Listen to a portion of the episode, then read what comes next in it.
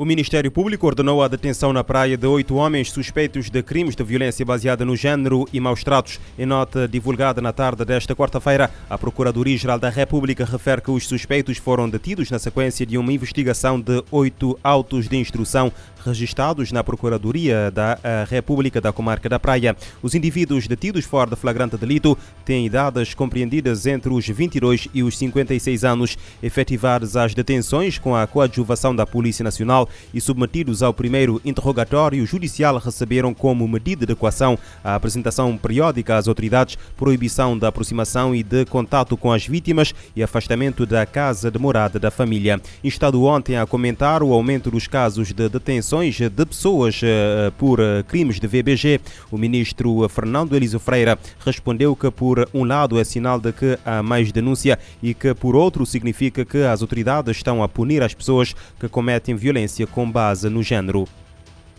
Pelo menos três pessoas, incluindo uma criança de seis anos, morreram na sequência de um bombardeamento de tropas russas a um hospital pediátrico em Mariupol, no eh, sudeste da Ucrânia. A informação é avançada pela BBC, que cita o vice-presidente da uh, Câmara de Mariupol, uh, Sergei Orlov. O presidente ucraniano Vladimir Zelensky denuncia o bombardeamento como um crime de guerra. O secretário-geral das Nações Unidas, António Guterres, também condena o bombardeamento ao hospital em Mariupol, onde estão localizadas maternidades e alas pediátricas, considerando horrível. Guterres diz que os civis estão a pagar o preço mais alto por uma guerra que não tem nada a ver com eles e volta a pedir o fim do derramamento de sangue.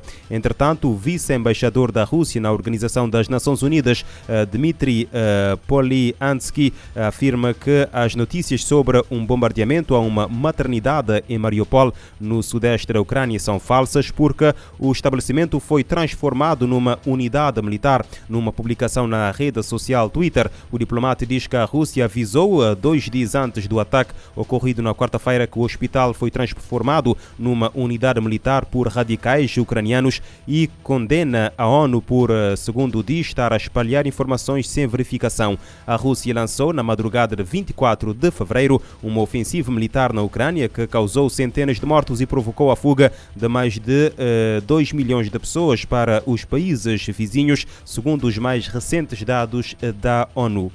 E a Organização Internacional para Migrações fez uma parceria com a plataforma Airbnb para alojar refugiados da Ucrânia. O objetivo é abrigar famílias que fogem para a Polónia, Moldávia, Roménia, Hungria e uh, Eslováquia. Vamos ouvir a reportagem da uh, ONU News. O Escritório de Direitos Humanos da ONU havia contabilizado até quarta-feira, 9 de março, 516 civis mortos na Ucrânia devido ao conflito, incluindo 37 crianças, além de 908 pessoas feridas. Para fugir dessa violência, mais de 2 milhões de ucranianos escaparam do país e buscaram refúgio em nações vizinhas. Para auxiliá-los, a Organização Internacional para Migrações OIM acaba de anunciar uma parceria com a plataforma Airbnb. A meta é ajudar as famílias que fugiram da Ucrânia e agora estão em busca de abrigo temporário na Polônia, Moldávia, Romênia, Hungria e Eslováquia. Na semana passada, o site Airbnb.org já havia se comprometido em oferecer habitação gratuita e temporária para 100 mil refugiados ucranianos. Até o momento, mais de 15 mil anfitriões se registraram na plataforma e estão oferecendo suas casas de graça ou com algum desconto em vários países. A plataforma Airbnb e a OIM estão incentivando mais pessoas a fazerem o mesmo. A vice-diretora da OIM, M. Pope, declarou que fornecer acomodações seguras, privadas e acessíveis é de extrema importância. Pope disse ainda que a OIM tem muito orgulho desta parceria, especialmente quando em muitos países o frio continua rigoroso e por isso a possibilidade de encontrar uma habitação quente e segura tem um impacto no bem-estar físico e mental dos refugiados ucranianos. Da ONU News, em Lisboa, lê da letra. Mais de, 2 mil, eh, mais de 2 milhões de pessoas já fugiram do conflito, enquanto mais de 500 civis foram mortos em território ucraniano. Mais de 47 mil pessoas morreram em rotas migratórias durante oito anos no mundo. Os números foram divulgados quarta-feira pela Rede de Migração das Nações Unidas, que pede compromissos concretos e empenho de países para salvar vidas ameaçadas.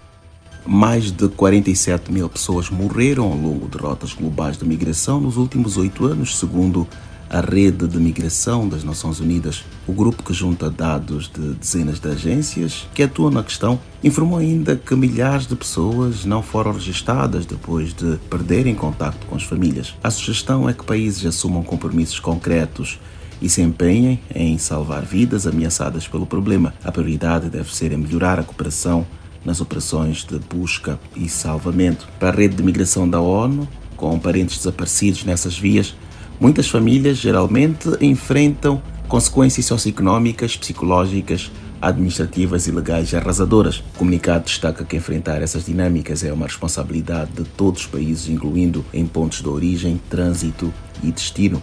O pronunciamento foi publicado na preparação do primeiro Fórum Internacional de Revisão da Migração, agendado para 17 a 20 de maio. Da ONU News em Nova York, Eleutério Gavano.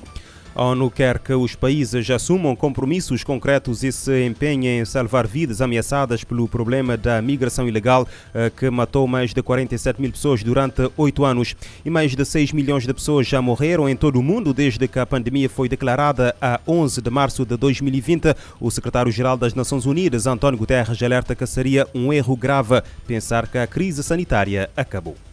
Em mensagem, Antônio Guterres considera preocupante que cerca de 3 bilhões de pessoas ainda estejam aguardando pela primeira dose da vacina. Ele destaca a expansão rápida e implacável em todos os cantos do mundo, parando economias, sufocando redes de transporte e cadeias de suprimentos, fechando escolas, separando pessoas de seus entes queridos e mergulhando milhões de pessoas na pobreza. Antônio Guterres indica que o coronavírus foi a motivação para tomar medidas de saúde pública sem precedentes e a desenvolver e enviar vacinas de forma extraordinariamente rápida, permitindo que muitas partes do mundo pudessem controlar o problema. Pelo menos 446 milhões de casos e mais de 6 milhões de mortes foram registrados desde o início da pandemia, com uma quantidade incontável de pessoas lutando com a piora da saúde mental. Outro motivo de apreensão do chefe da ONU é o que ele chama de distribuição escandalosamente desigual de imunizantes. Já o diretor-geral da Organização Mundial da Saúde lamentou o fato do vírus ainda estar evoluindo e aparecendo em algumas partes do mundo. Tedros Ghebreyesus declarou pandemia seis semanas depois da doença ter sido elevada à emergência de saúde pública de interesse internacional em 30 de janeiro de 2020. A descoberta da Covid-19 foi notificada pela China e fora do país havia menos de 100 casos e nenhum óbito. Da ONU News em Nova York, Ana Paula Loureiro.